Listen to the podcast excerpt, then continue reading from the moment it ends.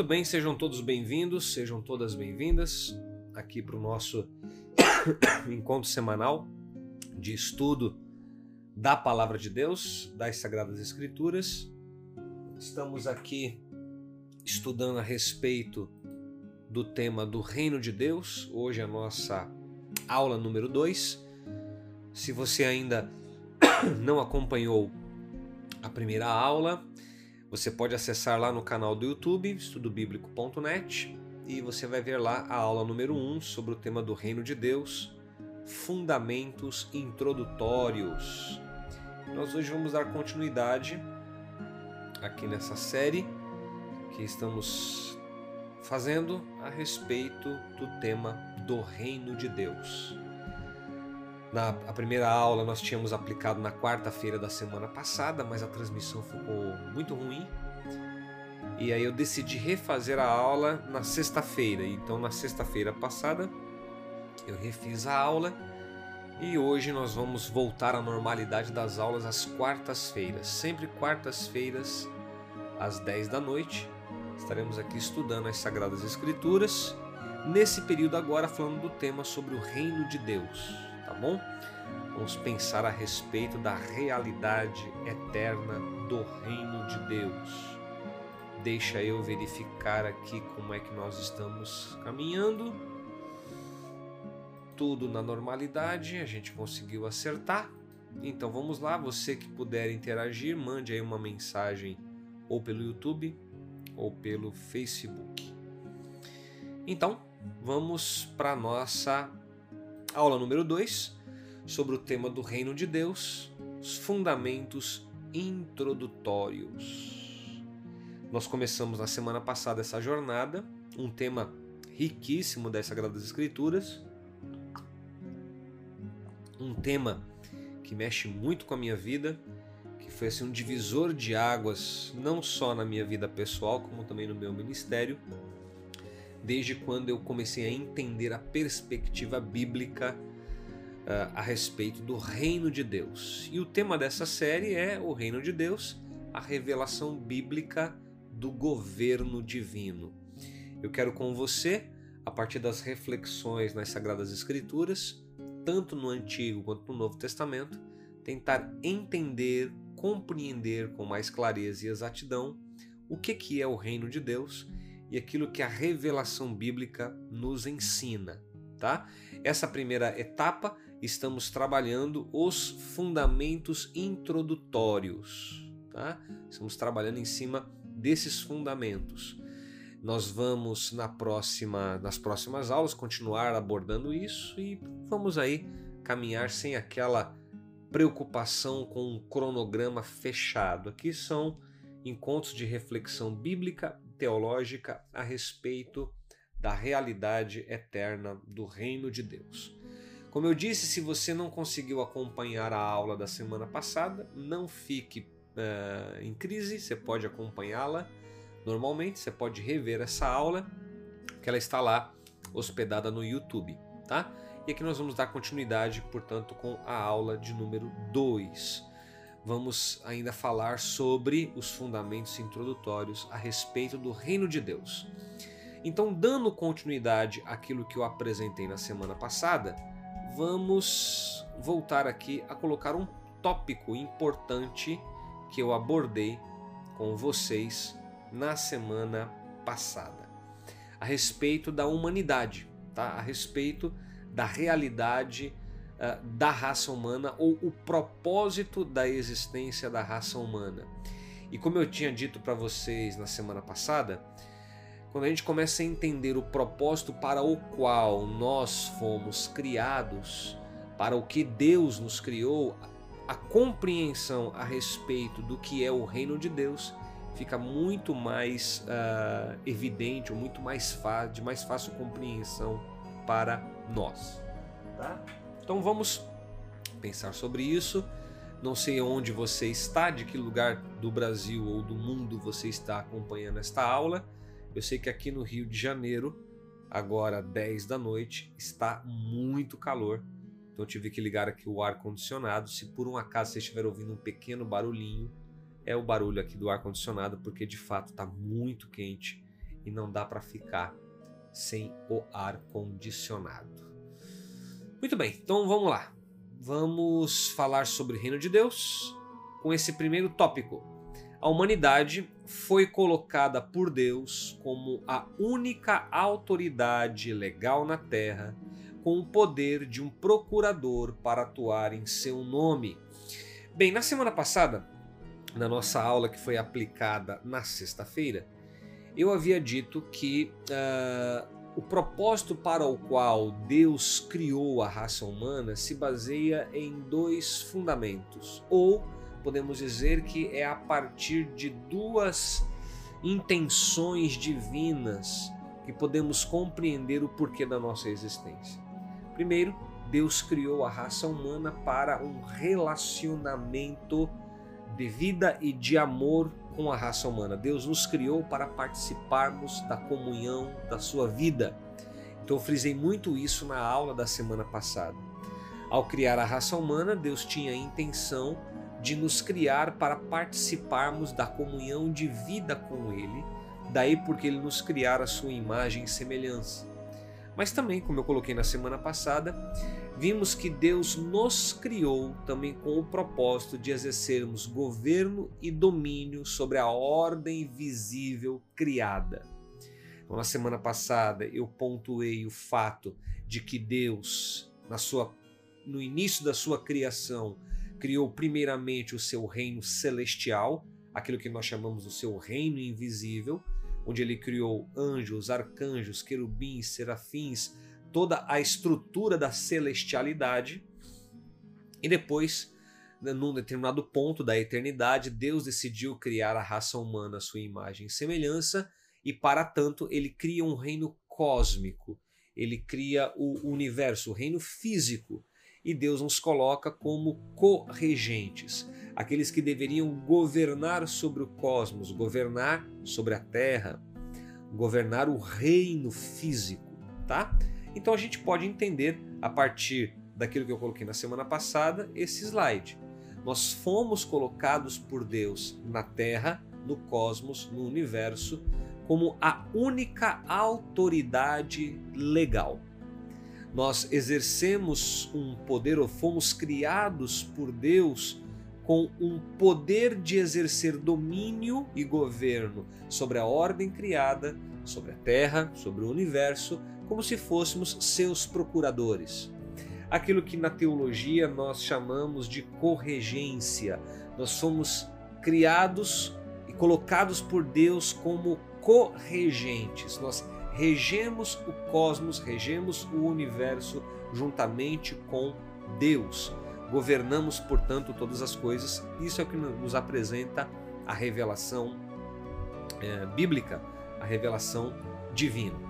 E aí vamos entender isto de modo mais ampliado. Por causa, desta, por causa disso, né, por, por causa desta realidade, Deus nunca faz qualquer coisa na terra sem a cooperação de um ser humano. E isso aqui é um ponto interessante a destacar. Deus cria todas as coisas, no que diz respeito ao reino físico, nos coloca como corregentes sobre o cosmos, sobre o reino físico, para exercermos governo e domínio, e Deus decide operar sobre o cosmos através de nós seres humanos. Daí porque a afirmação que está aí colocada no slide. Deus nunca faz qualquer coisa na Terra sem a cooperação do ser humano. Aí você pode perguntar, mas por quê? Porque Deus instituiu assim. Ele nos colocou como seus corregentes, como os governantes legitimados por ele sobre a ordem criada. E tudo aquilo que Deus quer operar sobre a ordem criada, ele operará através da nossa instrumentalidade, quando assim nos colocamos e nos dispomos em Suas mãos. Essa é a razão para a necessidade de sua entrada na raça humana como um homem. Eu vou explicar isso um pouco mais à frente, nós vamos entender um pouco mais à frente a realidade do porquê o Filho eterno de Deus se torna a gente e habita entre nós. Claro que nós sabemos que o Filho eterno de Deus abre mão da sua glória e se torna um ser humano para levar sobre si o peso da nossa culpa e condenação. Isso a gente já está muito claro no que diz respeito à nossa salvação. Porém, ficará mais claro para nós o entendimento de que uh, o Filho de Deus, ao se tornar homem, ele passou a ter a legitimidade para atuar sobre a terra. Por quê? Porque Deus, ao criar todas as coisas, ao criar o reino físico e nos estabelecer como legítimos governantes sobre a terra, isso demonstra que toda a ação divina sobre a terra passa pela mediação humana. Deus que estabeleceu assim, Deus que propôs assim. E daí porque nós vamos entender de um modo mais claro à frente a questão da encarnação né, do Verbo de Deus entre nós. Vimos lá, Jesus, o Filho Eterno de Deus, o Cordeiro Santo, teve entrada legal na terra como homem. Como assim? Talvez você esteja perguntando, como assim entrada legal? Veja só, como eu disse, ao criar a ordem física, ao criar o reino cósmico, Deus institui a raça humana como legítimos governantes, como seus corregentes. Portanto, da mesma forma como a vontade de Deus é feita nos céus, no ambiente da celestialidade, esta vontade seria feita e realizada na terra por meio da instrumentalidade humana. Portanto, Deus instituiu as coisas desta forma. Nós somos os seres legitimamente colocados por Deus para exercer domínio. Portanto, a entrada do Filho de Deus no palco do reino físico, do reino cósmico, no palco da terra, deu-se por meio dessa legitimidade. Daí porque o Filho de Deus se torna homem, claro, para cumprir com um plano de redenção a fim de nos salvar, mas também a legitimidade como novo Adão, o segundo Adão, para exercer governo, domínio, liderança. Bem, continuando, vamos lá. Receber domínio significa ser estabelecido como um soberano, como um nobre governante, como um senhor, como um responsável por reinar sobre determinado território, com a autoridade inerente de representar e personificar como um símbolo o território, os recursos que constitui este reino. Em outras palavras, ao nos constituir como legítimos governantes sobre o cosmos, Gênesis 1, 26, façamos o homem à nossa imagem, conforme a nossa semelhança, Domine ele sobre os peixes do mar, sobre as aves dos céus e sobre todo animal que se move rente ao chão. Ao estabelecer as coisas desta forma, ao instituir os seres humanos como legítimos governantes, Deus coloca sobre nós, portanto, a regência sobre este território. Este território que é, portanto, a Terra, que é, portanto, o cosmos, que é, portanto, o universo.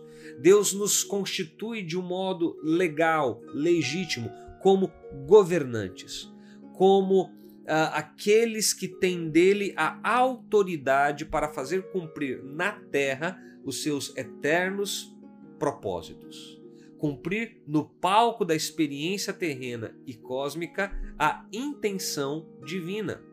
Então, isso que foi nós vimos bastante na semana passada que eu estou agora ampliando aqui com você. Deixa eu só ajustar algo aqui, que teve um probleminha. Pronto, mas já está voltando. Vamos continuar avançando no nosso estudo aqui sobre o reino de Deus.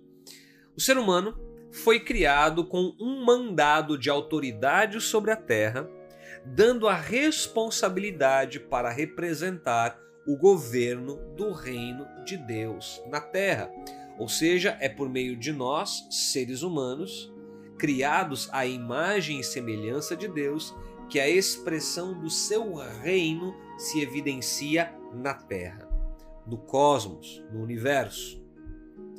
E como eu coloquei na semana passada, a fim de que, da mesma forma como a vontade de Deus é feita nos céus, pudesse ser feita na terra, e Deus faria a sua vontade na terra por meio da mediação da raça humana. Assim, portanto, a humanidade é o agente terreno do céu para a influência do governo do reino.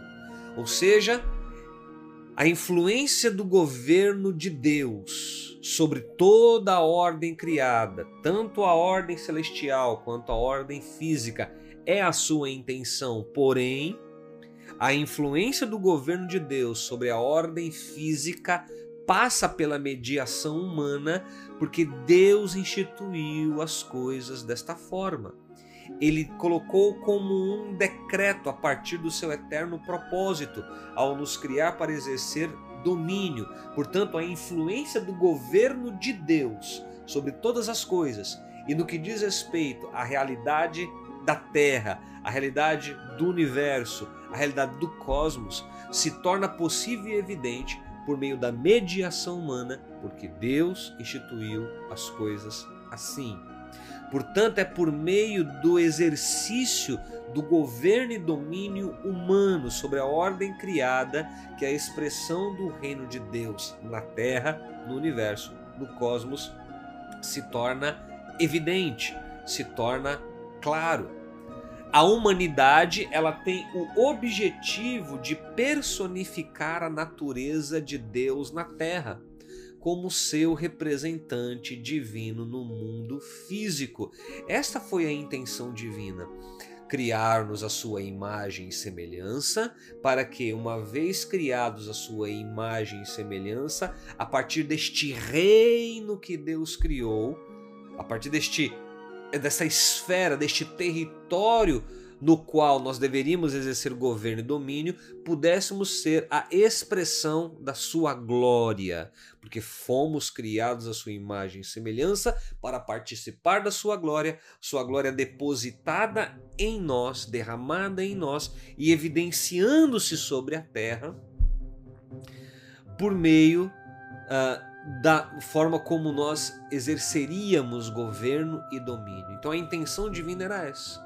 Seres humanos criados à sua imagem e semelhança, debaixo dos mandados divinos, o mandado espiritual, o mandado social, o mandado cultural, que eu expliquei muito semana passada sobre isso.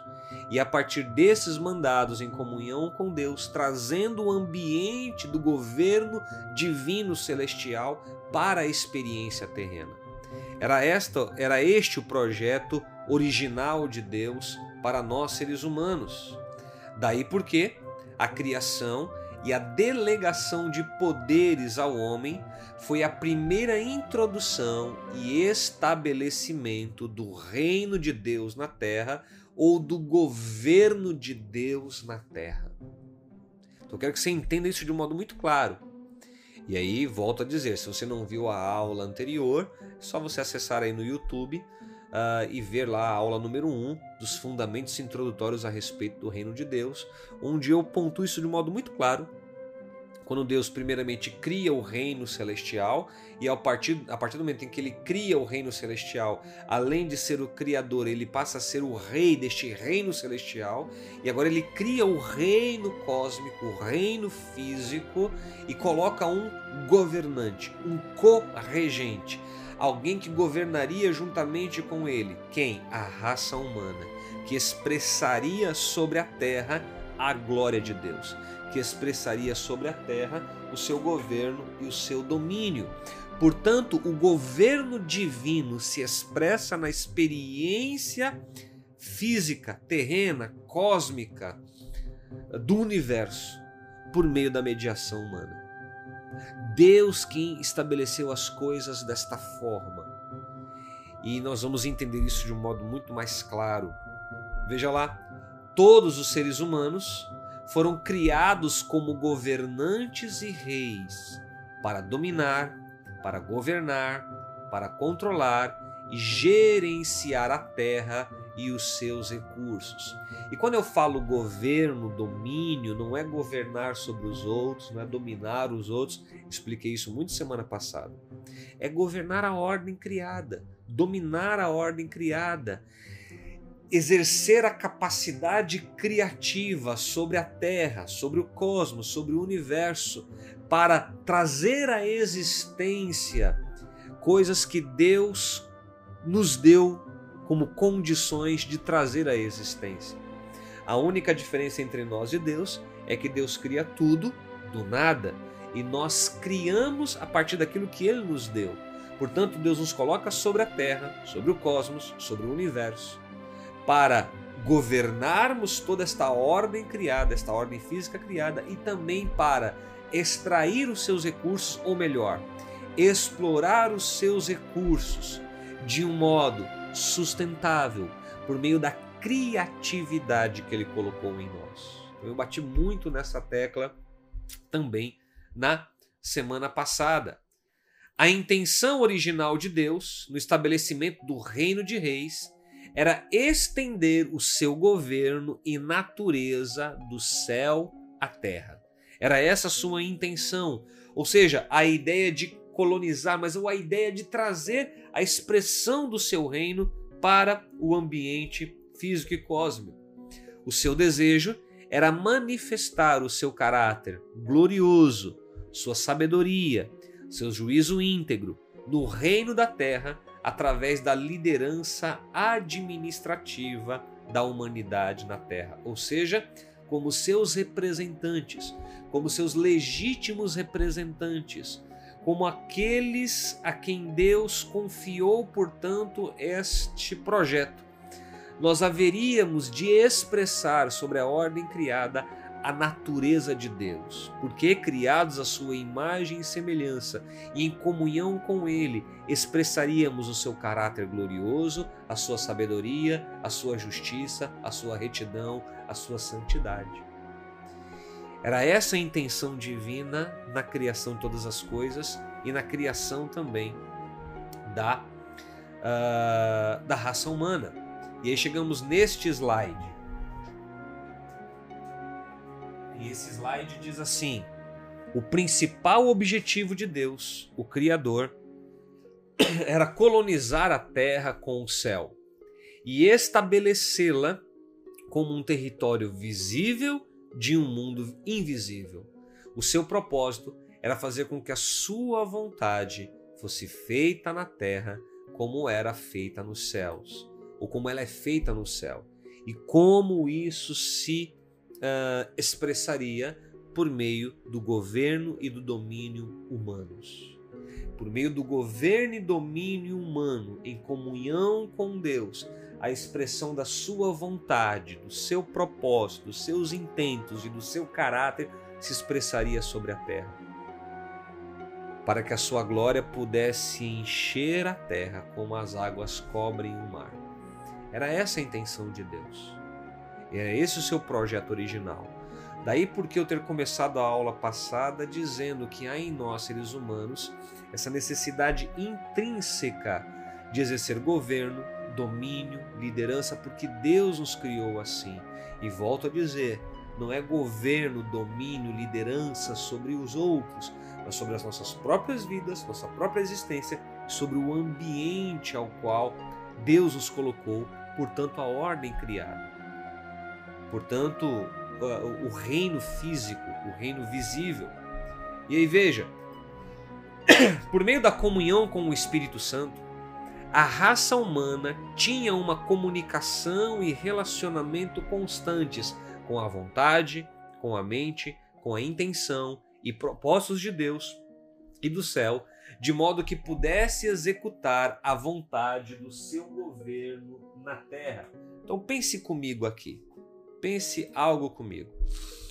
Se não fosse a queda humana, se não fosse a queda da raça humana na representatividade de Adão e Eva, Adão e Eva, os pais da raça humana, a partir dos quais haveria um crescimento e uma multiplicação populacional sobre a Terra e também com efeito sobre todo o universo, nós haveríamos de exercer o nosso papel em santidade, em comunhão com Deus, compreendendo Sua vontade, seus planos, seus propósitos, seus intentos, crescendo e multiplicando, gerando culturas, criando civilizações, desenvolvendo tecnologias com a marca da identidade divina, com a marca do caráter santo de Deus impregnado em nós.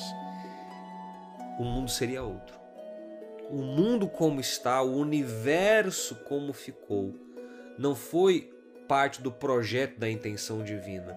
Daí porque, com a queda da raça humana, ali conforme registrado em Gênesis 3, Deus dizer: Maldita é a terra por tua causa. É como se Deus dissesse: Porque você, Adão e Eva, porque você, primeiro casal, ou porque vocês, seres humanos, decidiram romper comigo, se afastar de mim, toda a ordem criada, sobre a qual eu coloquei vocês como regentes, sofrerá. Porque vocês, como regentes, legitimamente colocados por mim para governar a terra, o cosmos, o universo, exercerão governo e domínio com a marca do pecado, da rebelião, do afastamento de minha pessoa. Qual foi o resultado? O resultado é o que nós temos visto ao longo da história humana. Não era para ser assim. Não era esse o projeto divino. Não era essa a intenção de Deus. Porém, tudo isso foi o resultado da nossa rebelião, do nosso afastamento, do nosso distanciamento de Deus. A perda ou a separação entre o homem e o Espírito Santo de Deus renderam à humanidade um embaixador desqualificado do céu na terra, porque não sabia mais a vontade do governo do céu para a terra. Ou seja, o que aconteceu? Nós nos afastamos de Deus. Nós fomos rompidos, ou nós rompemos com Ele. E eu até falei semana passada, Romanos 3, 23, porque todos pecaram e destituídos estão da glória de Deus. Nós fomos tirados, ou a glória de Deus foi tirada de nós por causa da nossa própria rebelião. Portanto, aqueles a quem Deus colocou como legítimos regentes a partir da sua iniciativa de criação, a partir do seu decreto eterno, esses agora passariam a exercer governo e domínio com a marca do pecado, da rebelião e do afastamento de Deus. E aí o mundo tornou-se o que se tornou. O universo a ordem criada sofreu e sofre as consequências dessa ruptura. O projeto original de Deus foi maculado por causa da nossa rebelião, por causa da nossa desobediência, por causa da nossa postura de rompermos com Deus.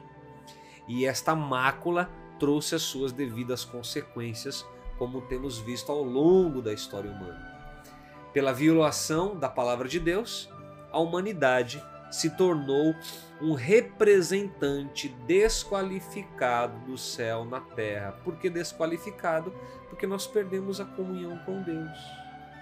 Nós deixamos de compreender suas intenções, seus planos, seus propósitos, sua vontade, sua mente. E aí passaríamos a exercer governo e domínio baseados em nós mesmos. E daí porque as consequências que temos visto ao longo da história humana. Quando Adão caiu por meio do seu ato de traição, ele perdeu não somente a sua relação pessoal com o seu Pai Celestial, mas ele perdeu o reino. Então, nesse sentido, a gente pode dizer o seguinte: que o momento em que a raça humana viveu plenamente, amplamente, profundamente a esfera gloriosa do reino de Deus foi antes da queda. Ali, em comunhão perfeita do, do homem com Deus, na representatividade de Adão e Eva, na experiência ampla e plena do reino de Deus. Ali foi um momento único. Com a ruptura, nós perdemos o reino. O reino de Deus não deixou de existir, o reino de Deus sempre existiu, nós nos afastamos do seu reino, nós perdemos o reino, nós ficamos distanciados da esfera deste reino glorioso de Deus, que expressa sua vontade, seu intento e o seu governo. E agora, como regente sobre a ordem criada, governaríamos a ordem criada sem a presença evidente do reino de Deus em nós. Portanto, multiplicaríamos e desenvolveríamos culturas, tecnologias, civilizações, criatividade com a marca desse distanciamento de Deus. portanto, nos tornamos uma raça caída. E isso explica teologicamente o que, que o mundo é, o que, que o mundo se tornou, daí porque tantas coisas que temos visto ao longo da história humana: o roubo, o assassinato, a mentira, a desonestidade, a traição, a ganância, a avareza, a, o egoísmo, o individualismo, tudo isso é o resultado da raça humana distante de Deus e de seu reino. Muito bem. Adão se transformou em um embaixador sem ministério, um enviado sem status oficial, um cidadão sem um país, um rei sem um reino, um governante sem um domínio. Adão, nesse sentido, não perdeu o céu quando caiu em pecado, mas ele perdeu a terra e a autoridade sobre ela. Perdeu representação legal do céu na terra e aqui, quando eu falo Adão, temos que entender nós, a raça humana. Nós perdemos a autoridade sobre a terra. Fomos criados com essa intenção, fomos criados com este propósito, fomos criados a partir desta perspectiva, porém, ao pecarmos, ao nos afastarmos de Deus, perdemos a autoridade legal sobre a terra e delegamos essa autoridade a um usurpador, a um governante não legítimo, o diabo, o príncipe deste mundo. E aí a pergunta que vem para nós é: quando é que Deus instituiu a Satanás como príncipe deste mundo? Deus nunca instituiu Satanás como príncipe deste mundo. Ele tornou-se príncipe deste mundo porque a raça humana perdeu a sua autoridade. E essa autoridade que foi perdida esta autoridade como legítimos governantes de Deus sobre a terra, esta autoridade perdida, ela passa a ser exercida de um modo usurpado pelo príncipe deste mundo, Satanás. E isso vai, portanto, explicar muitas coisas. Não só as consequências do nosso pecado e rebelião que trouxeram esse distúrbio no cosmos, mas também como que Satanás, como um usurpador, se vale destas coisas, ou se vale deste governo usurpado para promover o seu projeto de destruição, de decadência e de ruína. Você lembra aquele texto bíblico uh, quando uh, Satanás tenta a Jesus? e o leva a um monte muito alto e mostra os reinos da terra, e ele diz assim: Todos estes reinos me foram confiados, tudo isso te darei se prostrado me adorares. Ora, quando é que Deus deu a Satanás o governo de todas as coisas? Nunca. A questão é que Satanás, como um usurpador, valendo-se da queda humana, que perdeu a legitimidade de autoridade, ele passou a exercer o seu governo maligno sobre a raça humana, sobre o cosmos e as suas devidas consequências relacionadas a isso. O ser humano se desconectou espiritualmente do reino de Deus. Adão perdeu o reino e, como resultado, a raça humana colheu as seguintes consequências Quais foram as consequências que nós, seres humanos, é, colhemos? Quais foram as consequências que nós uh, acabamos por colher devido ao fato deste afastamento, dessa desconexão espiritual que nós fizemos de Deus e do seu reino?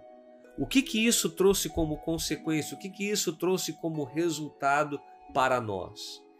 E é isso que eu quero tentar explicar para você aqui, que esse nosso afastamento, esse nosso distanciamento de Deus, essa nossa ruptura espiritual trouxe consequências terríveis sobre toda a ordem criada e sobre nós mesmos. E quais foram elas? Primeira, perda da posição e da disposição. Como assim perda da posição? perdemos a nossa posição como legítimos governantes. Fomos criados com esta intenção, Fomos criados com este propósito. Deus instituiu assim, só que a nossa queda roubou essa nossa posição, entrando um usurpador, o diabo.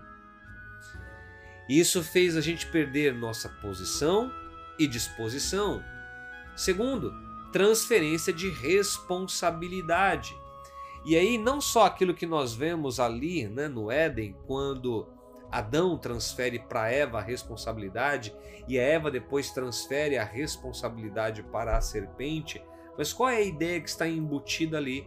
A ideia de que nós perdemos definitivamente a ideia, o conceito, a realidade de que Deus nos colocou como seus mordomos, responsáveis por toda a ordem criada. Ao transferir a responsabilidade, o ser humano demonstra, portanto, o seu fracasso em exercer o devido governo e domínio sobre o cosmos da forma como Deus projetou e intencionou. Outra consequência que nós colhemos timidez e vergonha. E quando eu falo timidez aqui, eu não falo a timidez natural da pessoa que é mais contida em si. Eu falo a timidez no sentido de não exercermos de um modo ousado e de um modo audacioso o papel para o qual Deus nos designou. A timidez aqui não tem a ver, não tem a ver com a timidez relacional com outros seres humanos. A timidez aqui é essa nossa postura de nos acuarmos, de nós uh, recuarmos para aquilo para o que Deus nos estabeleceu, para aquilo que Deus nos instituiu. Portanto, a gente vê nisso a, a, não só a timidez, mas como também a vergonha. Ou seja, como criados para sermos legítimos governantes, como seus corregentes, recuamos. Nós nos acuamos, nós nos afastamos, nós ficamos numa condição de vergonha para exercer aquilo para o que Deus nos criou. Além disso, medo e intimidação da autoridade. Passamos a ficar amedrontados amedrontados perante a autoridade não só de Deus, mas também a autoridade usurpada e ilegítima exercida por Satanás. Nos apequenamos e nos amedrontamos com o domínio que este este governante ilegítimo exerce. Passamos a ter medo e pavor do império das trevas, que exerce governo e domínio, ou melhor, de um modo usurpado, não legítimo. Outra coisa, perda do domínio sobre a natureza. E aí uma coisa que as pessoas não conseguem entender às vezes é que o nosso pecado não foi não teve só uma consequência moral. A nossa rebelião para com Deus não teve só uma consequência ético-moral. Nosso pecado e rebelião para com Deus teve consequências de natureza cósmica. O cosmos foi abalado, o universo foi abalado. Daí porque o texto bíblico dizer que a criação geme com dores de parto pela manifestação dos filhos de Deus. Como está a ordem criada? Está gemendo em sofrimento. Quando Deus disse para Adão ali no Éden, para Adão e Eva, maldita é a terra por tua causa, ou seja, por causa do teu afastamento, da tua rebelião, do teu pecado, a ordem criada, a ordem física criada, sobre a qual eu coloquei vocês como legítimo regente, passará a sofrer. Porque você vai exercer governo e domínio distante de mim. E mais, com o usurpamento do domínio tomado pelo diabo, vocês vão trazer sobre a ordem criada as consequências dessa rebelião e deste pecado. Outra coisa, labuta frustrada e aversão ao trabalho. E aqui tem um ponto muito interessante que algumas pessoas não conseguem compreender. O trabalho não é a consequência do nosso pecado. Ao contrário, Deus nos criou para o trabalho. Ao criar a raça humana, Deus disse para a raça humana para cuidar do jardim, cultivar o jardim. Deus é um Deus trabalhador. Jesus disse: O meu Pai trabalha até agora e eu trabalho também. E se Ele nos cria imagem e semelhança, Deus nos cria para exercer trabalho. Quando eu falo trabalho aqui, não confunda trabalho com emprego. Trabalho tem a ver com a postura humana de exercer as suas competências e capacidades para trazer à existência de um modo criativo as coisas que nascem de suas ideias. Ou seja, Deus nos criou para exercer trabalho. O trabalho faz parte da natureza divina e Deus, ao nos criar a sua imagem e semelhança, nos dá também esta, benção de exercermos trabalho, ou seja, de exercermos as nossas competências e habilidades criativas para trazer à existência as coisas que nascem em nossas ideias. Ao nos afastarmos de Deus e do seu reino, o que aconteceu em relação ao trabalho? O trabalho passou a ser algo frustrante, labuta frustrada, e passou a ter, passamos a ter aversão ao trabalho. Lá no Gênesis vai dizer: do suor do teu rosto comerás o teu pão. Ou seja, o trabalho passou a trazer uma marca de sofrimento. Mas não é essa a intenção divina. Não é este o projeto original de Deus. E quando exercemos trabalho, exercemos as nossas competências criativas. Nunca reduza trabalho à ideia de emprego. Trabalho tem a ver com uma vida produtiva e operosa no exercício das suas competências e habilidades. Foi para isso que, portanto, Deus uh, nos criou. Uma outra consequência: dor, sofrimento e desconforto. Dor, sofrimento e desconforto não fazem parte do projeto original de Deus. Dor, sofrimento e desconforto é o resultado do nosso afastamento, do nosso distanciamento dele. Dor, sofrimento e desconforto é o resultado da nossa rebelião. Não era para ser assim. A intenção divina é que o, que o ambiente da celestialidade, na expressão do seu governo absoluto, se expressasse na terra, com a marca da bondade, da solidariedade, do amor, do compartilhamento, pudesse ser expressado. Mas a nossa rebelião o nosso afastamento de Deus, o nosso pecado, inviabilizou este projeto divino. Por que inviabilizou? Porque Deus nos constituiu como legítimos governantes e regentes sobre a terra. E outra coisa, passamos a ter uma necessidade de aprovação humana, a necessidade de em tudo contarmos com a aprovação dos homens, ao invés de contar com a aprovação de Deus. Essas foram as consequências da nossa rebelião. Porém, diante desse cenário caótico, daquilo que aconteceu, ao sermos expulsos do Éden, ou seja, ao sermos expulsos da sua presença, ao sermos expulsos do ambiente do seu reino, Deus fez uma promessa de restauração da condição humana com a vinda do Messias. Se há uma coisa espetacular para aprendermos no livro do Gênesis, é que ali, juntamente com a queda, Deus já faz uma promessa de restauração de todas as coisas. Se nós olharmos para as Sagradas Escrituras, nós podemos dizer que as Sagradas Escrituras ela desenvolve para nós um enredo de uma história, de uma narrativa que começa com a criação, a queda a redenção e a restauração de todas as coisas. Deus já faz uma promessa de restaurar todas as coisas ao projeto original. Veja lá. E essa promessa que ele fez de restauração se tornaria possível e evidente com a vinda do Messias, com a vinda do seu Filho eterno, daquele que na eternidade passada decidiu entregar a sua vida por nós para que pudéssemos voltar a ter comunhão com Deus, pudéssemos voltar a Ele.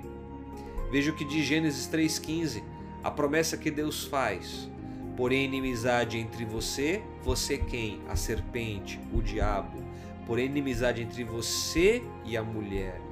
Entre a sua descendência, serpente, entre a sua descendência, diabo, e o descendente dela. Que descendente dela?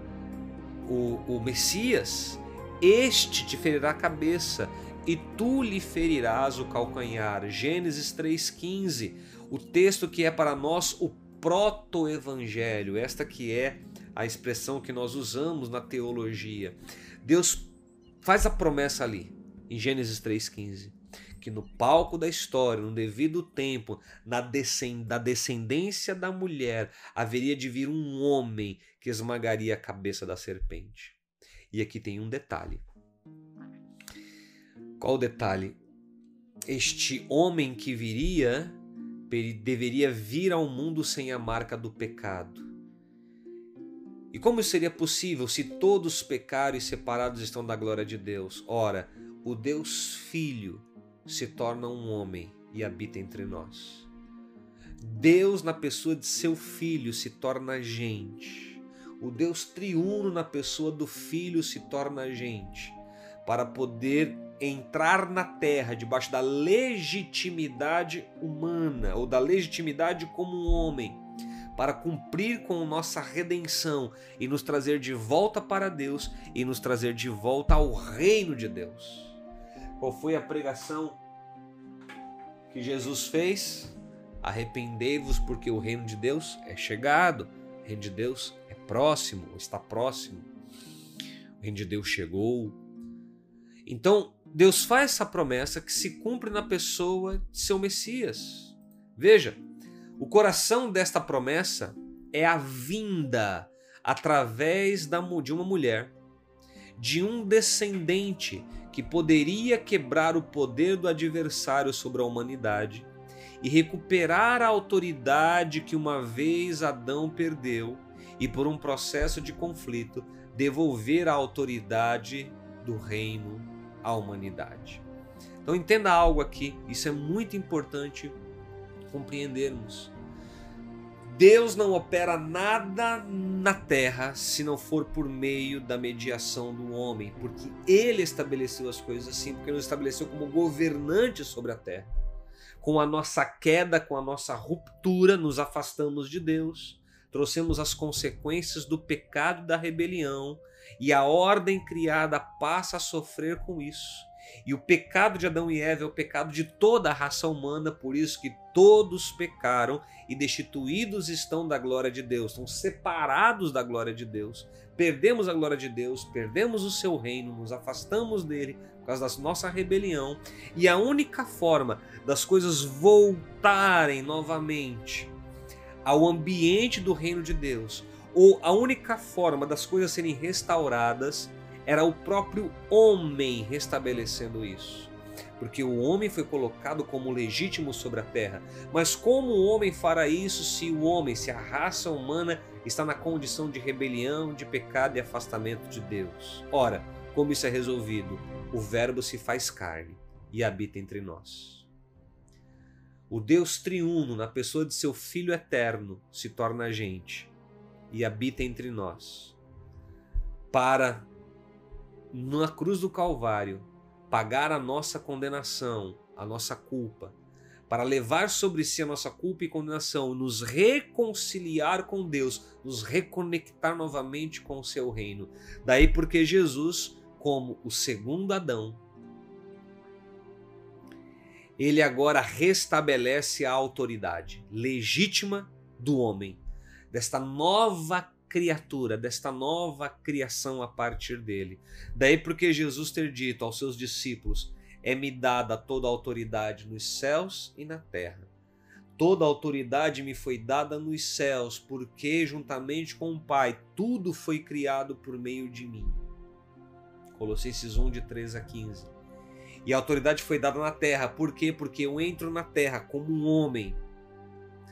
E como um homem, eu venço o pecado, levo sobre mim a condenação e a culpa de todas, de todos, sem pecado.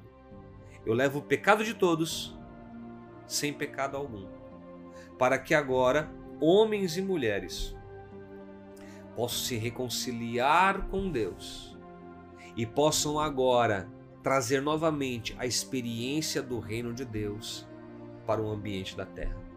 É a partir de Jesus Cristo que o reino de Deus é reintroduzido no palco da experiência humana e terrena, porque ele, como homem, como novo Adão, como protótipo da nova humanidade, venceu o pecado e por tabela venceu o diabo e retomou o cetro de autoridade, para que agora, nele e a partir dele, possamos promover o seu reino sobre a terra, sinalizar o seu reino sobre a terra, destruindo as obras de Satanás, conforme diz 1 João 3,18.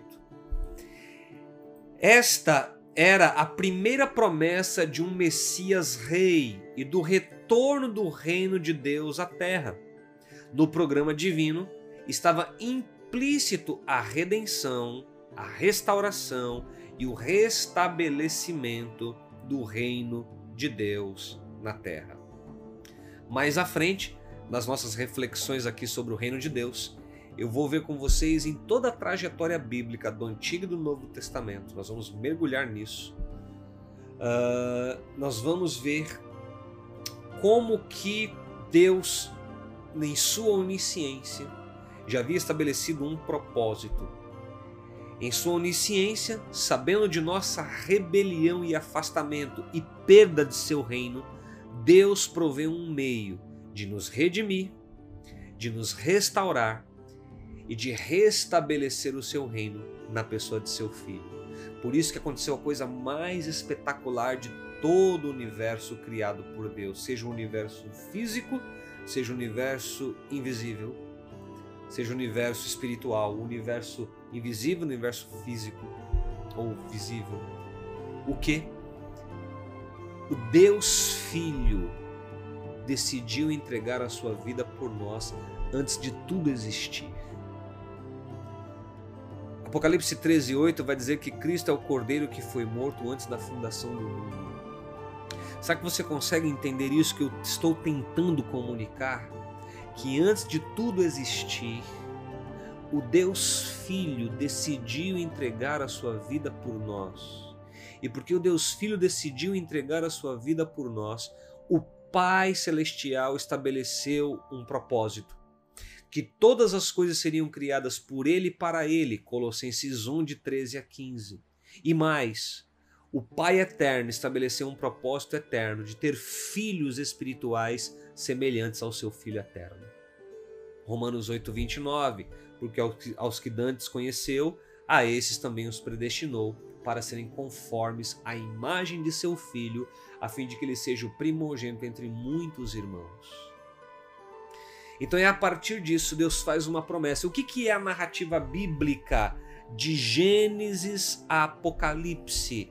É como que o Filho eterno de Deus cumpriu o propósito divino de nos redimir, de nos reconciliar com Deus, de nos restaurar e restabelecer novamente o reino de Deus entre os homens.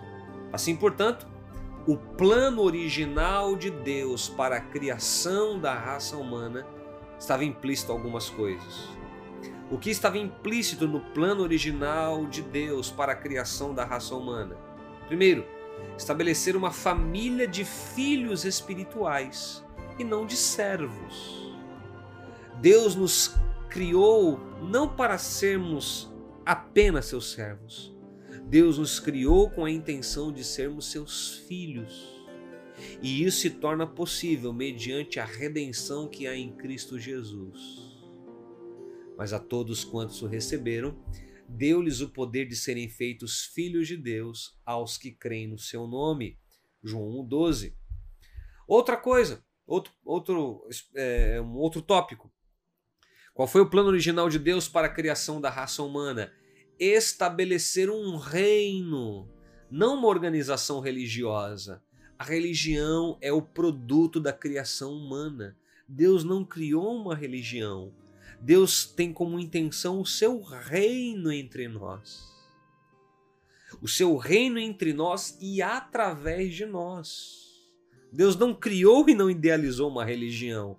A religião é o produto da criação humana para tentar se conectar ao divino. No propósito original de Deus, no plano original de Deus, estava o estabelecimento do seu reino. Outro, Deus decidiu estabelecer um reino de reis e não de súditos.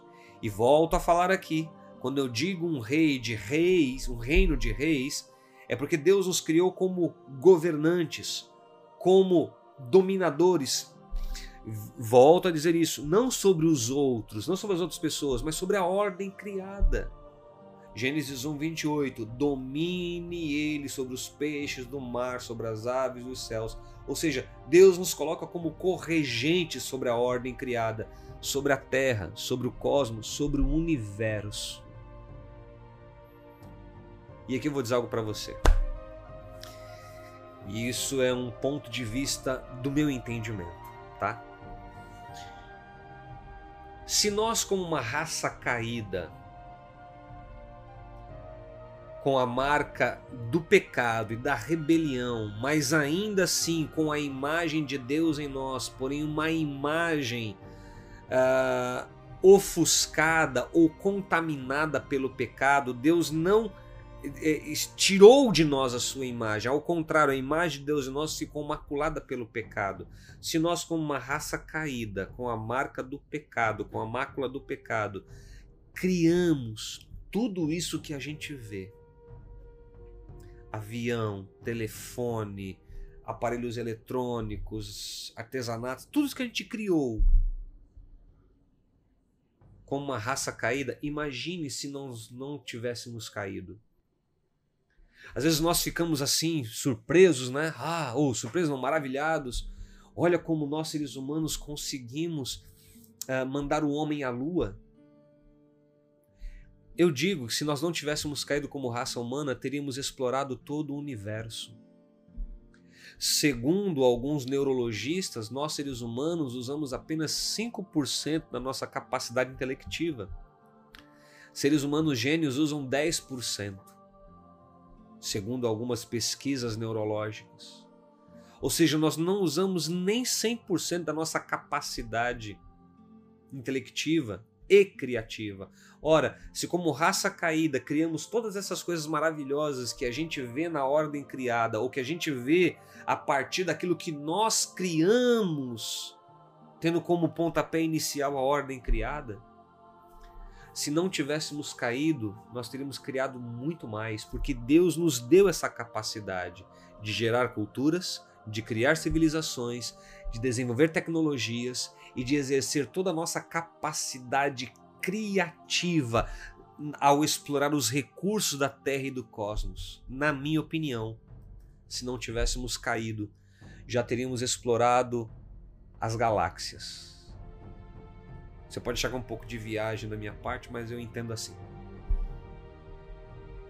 Teríamos conquistado muito mais. Outra coisa, Deus tinha como intenção em seu plano original estabelecer uma comunidade de cidadãos, não de religiosos, cidadãos do seu reino, que em comunhão com ele trariam sobre o palco da ordem criada, da natureza, a expressão da cidadania dos céus. Deus decidiu estabelecer uma comunidade de cidadãos e não de religiosos, mas de cidadãos do seu reino. Outra, estabelecer relacionamento com o homem e não uma religião.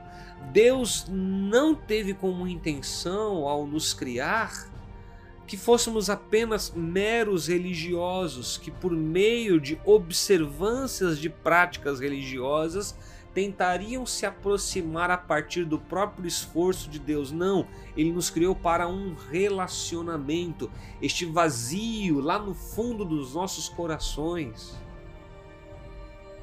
é a falta de um relacionamento vivo com Deus, é a falta de um relacionamento da experiência da sua glória. Deus nos criou para um relacionamento com Ele. Outro propósito, ou melhor, outra, outro ponto do porquê Deus decidiu criar a raça humana, estender o seu governo celestial à Terra, por meio de nós, seres humanos. O governo de Deus sobre a terra, sobre o cosmos, sobre a natureza só se expressa por meio da mediação humana. Daí porque Jesus ensinou aos seus discípulos a orar: vocês, quando orarem, orareis assim. Pai nosso que estais nos céus, santificado seja o teu nome, venha o teu reino. Onde é que o reino de Deus se encontra? Lucas 17, 21. Quando chegaram ali os fariseus e algumas pessoas perante Jesus e perguntaram: Qual vai ser o sinal do teu reino, a manifestação de que o teu reino chegou? E Jesus disse: O reino de Deus não estará ali, nem lá e nem acolá. O reino de Deus estará em vós. Onde o reino de Deus se expressa? Nos nossos corações, quando entramos debaixo da autoridade do governo divino quando nos submetemos ao senhorio de Cristo. Eu ainda vou explicar muito sobre isso mais à frente. Ao entrar no palco deste ambiente, o reino de Deus chega em nossas vidas e passamos a viver a partir dos princípios, dos valores e das diretrizes do reino de Deus. Se há algo que você precisa descobrir, se algo precisa ser descortinado em seu entendimento, é a realidade do reino de Deus para o qual ele nos criou. Isso é possível quando nós nos voltamos para Deus, reconhecendo o sacrifício de Cristo Jesus por nós. E, entrar, e, e, nos, e nos submetemos ao seu senhorio sobre as nossas vidas. E aí o reino de Deus começa a ser descortinado a nós. E aí os valores do reino, os princípios do reino, as diretrizes do reino passam a orientar a nossa vida e através de nós o governo divino vai se espalhando sobre a terra. Governo esse marcado pelo amor, pela sabedoria, pela santidade, pela retidão, pela bondade, pela paciência e por aí vai. Outro, qual era a intenção divina? Influenciar a terra a partir do céu, através da humanidade. Então veja o ponto que eu trabalhei aqui com você. Deus nos coloca como legítimos regentes do cosmos, legítimos regentes do universo, legítimos regentes da terra.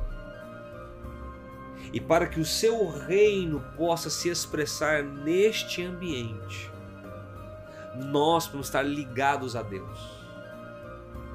A nossa ruptura fez com que nós perdêssemos o reino. O reino de Deus não deixou de existir, mas nós perdemos o seu reino.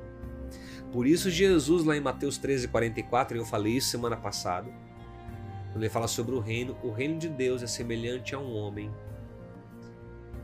que encontrou uma pérola de muito valor num campo ao encontrar aquela pérola de muito valor, ele foi e vendeu tudo que tinha e comprou aquele campo. Por quê? Porque ele encontrou algo de valor. Jesus dizendo que o reino de Deus é algo tão valoroso quando nós o descobrimos. Isso redireciona a nossa vida. E aí você vai começar a entender a partir dessas aulas o que, que Jesus quis dizer quando ele falou: Mas buscai em primeiro lugar o reino de Deus. O que mais? Deus escolheu desde o princípio exercitar sua autoridade real na terra através dos enviados humanos, criados à sua imagem, para governar a terra em seu nome, como seus representantes. Essa era a intenção divina. E também para que participássemos da comunhão com Ele. Logo, os seres humanos foram criados para exercer a autoridade sobre a terra e todas as suas criaturas. A terra é o domínio do governo da humanidade. A terra é o domínio do governo da humanidade, porque Deus instituiu assim, porque Deus estabeleceu dessa forma. Olha o que diz o Salmo 115, 15 e 16. Sejam abençoados pelo Senhor que fez os céus e a terra. Os mais altos céus pertencem ao Senhor. O que, que são os mais altos céus? O ambiente da celestialidade. Mas a terra, o cosmos, o universo, ele confiou ao homem. Deus criou todas as coisas, os céus e a terra. Os mais altos céus, a celestialidade pertence a ele, porém o cosmos, o universo, a terra, Deus confiou a nós, Deus delegou a nós, Deus nos colocou como mordomos, como regentes. tudo pertence a Ele, tudo é dele, porém Ele nos colocou como administradores. Ele confiou isso a nós. Compreender que fomos criados para dominar, para exercer governo e domínio sobre a ordem criada, sobre os seus recursos, sobre as criaturas, não sobre os outros seres humanos, mas sobre tudo na ordem criada isso causa em nós uma verdadeira mudança de vida e eu lhe confesso que isso me impactou. Quando eu entendi isso, isso me impactou. Porque eu entendi que Deus me colocou sobre esta terra para que eu exerça governo e domínio sobre a minha própria vida e existência e sobre o ambiente a qual eu estou. E não é a ideia de governar e dominar os outros, mas é a ideia de governar o cosmos expressando o reino de Deus portanto, uma postura de protagonismo. Deus nos criou para uma postura de protagonismo na nossa existência. Temos que ver uma existência de protagonismo, não uma existência de coadjuvância na nossa realidade, cada um na sua experiência, foi criado por Deus para exercer o protagonismo. E aí você pode me perguntar, mas pastor Antes, como é que eu vou exercer o meu protagonismo? A partir da sua identidade, das suas características e dos dons que Deus colocou em você. A partir dos dons que temos, das características que temos, das competências que temos, a partir daquilo que Deus colocou em nós. A gente vai exercendo governo e domínio na existência numa postura de protagonismo. O propósito de Deus nunca muda. Ele continua comprometido com o seu povo para que o homem domine este planeta e o universo em seu nome. E que tipo de domínio é esse? Um domínio segundo a sua vontade para que a sua glória se expresse sobre a terra como as águas cobrem o mar. Imagine a raça humana governando o cosmos, governando o universo, governando a terra, segundo os princípios de Deus, segundo a vontade de Deus, segundo os desígnios de Deus. Tudo seria perfeito e seria bom. Porque ao criar todas as coisas, viu Deus que tudo era bom e Deus disse: Seres humanos, eu coloco vocês sobre tudo isso, para vocês governarem. Se isso já está muito bom, vocês em comunhão comigo farão isso ficar muito melhor ainda. Mas nós rompemos com Deus. Nós nos rebelamos. Preso dentro de cada um de nós há um espírito de domínio, entre aspas, que tem a ver com a ideia de liderança, de governo que grita por liberdade e um mandado de autoridade que espera para ser exercido. Ou seja, o que, que está embutido dentro de nós? O que, que está latente dentro de nós? Esta necessidade de exercer domínio, governo, liderança sobre as nossas próprias vidas, sobre o próprio ambiente onde estamos. Numa postura de protagonismo, numa postura de entender que Deus me criou a sua imagem e semelhança para ter comunhão com Ele e governar, liderar, exercer domínio, exercer um mandado de autoridade. Não confunda as coisas, não é autoridade sobre os outros, espinhar os outros. Não, não, não, não, não. É sobre a ordem criada, sobre a própria existência sobre as próprias competências criativas que ele nos deu. Criando, e aí eu falei na semana passada, existe algo dentro de nós. Falei isso semana passada, veja a aula da semana passada. Tá lá no YouTube gratuitamente, você pode acessar. Há em nós uma centelha divina chamada criatividade. Isso é uma dádiva que Deus deu para nós. Nenhum outro ser na ordem criada tem isso. Nenhum outro ser tem a capacidade de criar o que nós criamos, porque nós somos criados em mais semelhança de Deus. Portanto, quando a gente exerce a nossa capacidade criativa numa postura de protagonismo, nós exercemos aquilo para o que Deus nos criou. E isso muda a nossa vida. Você quer ver a sua vida mudar de direção? Comece a exercer as capacidades criativas que Deus colocou em você. E as suas capacidades criativas, uma vez exercidas, vão lhe dar uma nova direção para o seu viver. Um, um, um, viver marcado por contentamento, satisfação, entusiasmo, porque você vai estar exercendo aquilo que Deus colocou na sua vida, o potencial que está derramado em você e que pode mudar de fato a sua realidade, trazendo à existência coisas que não existem, coisas fantásticas. É este espírito natural de domínio que naturalmente causa em nós revolta contra qualquer tentativa de alguém dominar ou controlar as nossas vidas ou destino. Ou seja, nenhum de nós consegue, ou nenhum de nós engole, nenhum de nós se sente feliz quando está vivendo debaixo de um jugo que nos oprime, que nos domine, que nos controla. Por quê? Porque nós não fomos criados para viver debaixo de uma postura de opressão, de domínio e controle. Nós somos criados para exercer governo e domínio. Claro que lá na frente eu vou falar sobre a questão de política, não política partidária, mas a política a partir da perspectiva de reino de Deus. Vou falar sobre a questão de autoridades mais à frente. Nós estamos aqui na, na fase introdutória ainda. Mas qual que é a ideia aqui? A ideia é que por que, que nós não, não engolimos esse fato de alguém tentar nos controlar, nos dominar, nos subjugar? Porque nós somos criados para exercer governo e domínio não sobre os outros, mas sobre as nossas próprias vidas, sobre o cosmos. É por isso que nós ficamos indignados toda vez que estamos debaixo do domínio de alguma pessoa. Nós não queremos ficar debaixo do domínio de nenhuma pessoa.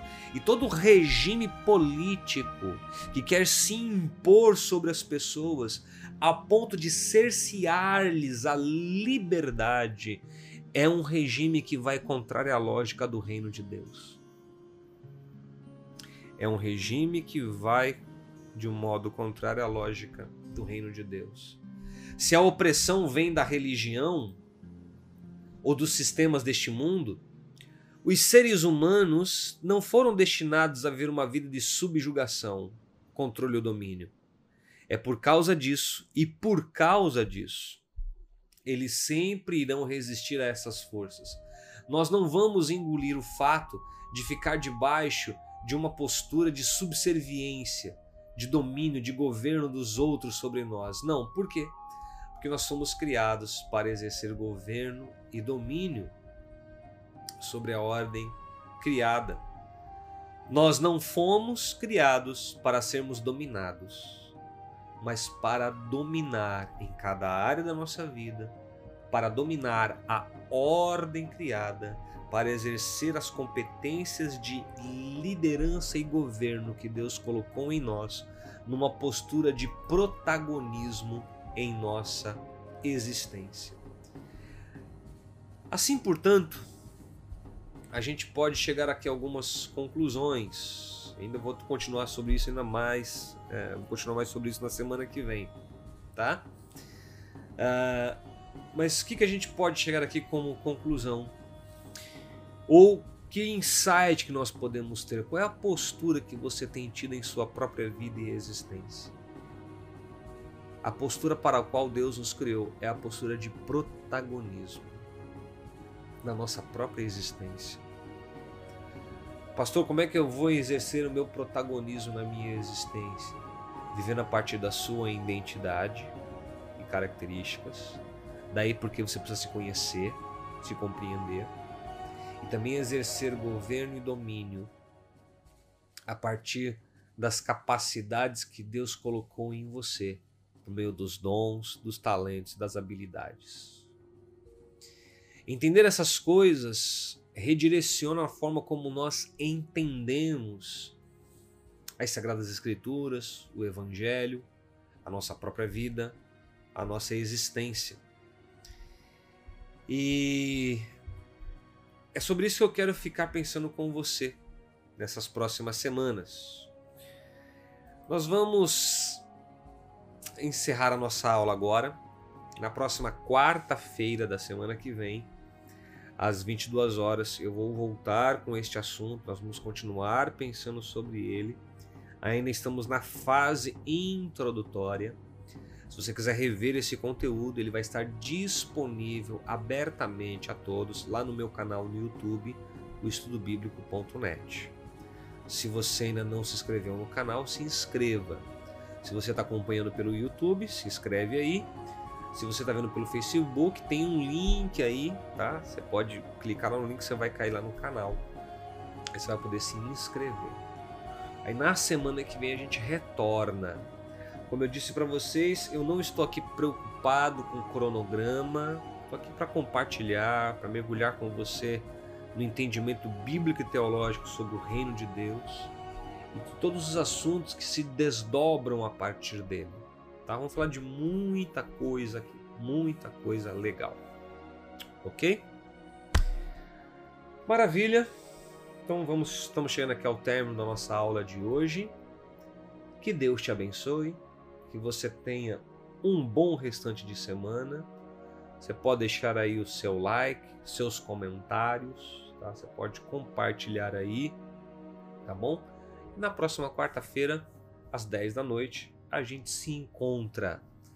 Aqui a minha proposta é ser uma alternativa para você que quer nas suas noites de quarta-feira, ao invés de ficar perdendo tempo com coisas que pouco pode acrescentar à sua vida, aqui possa ser um ambiente onde você possa se alimentar da palavra de Deus e ampliar a sua compreensão a respeito do reino dele.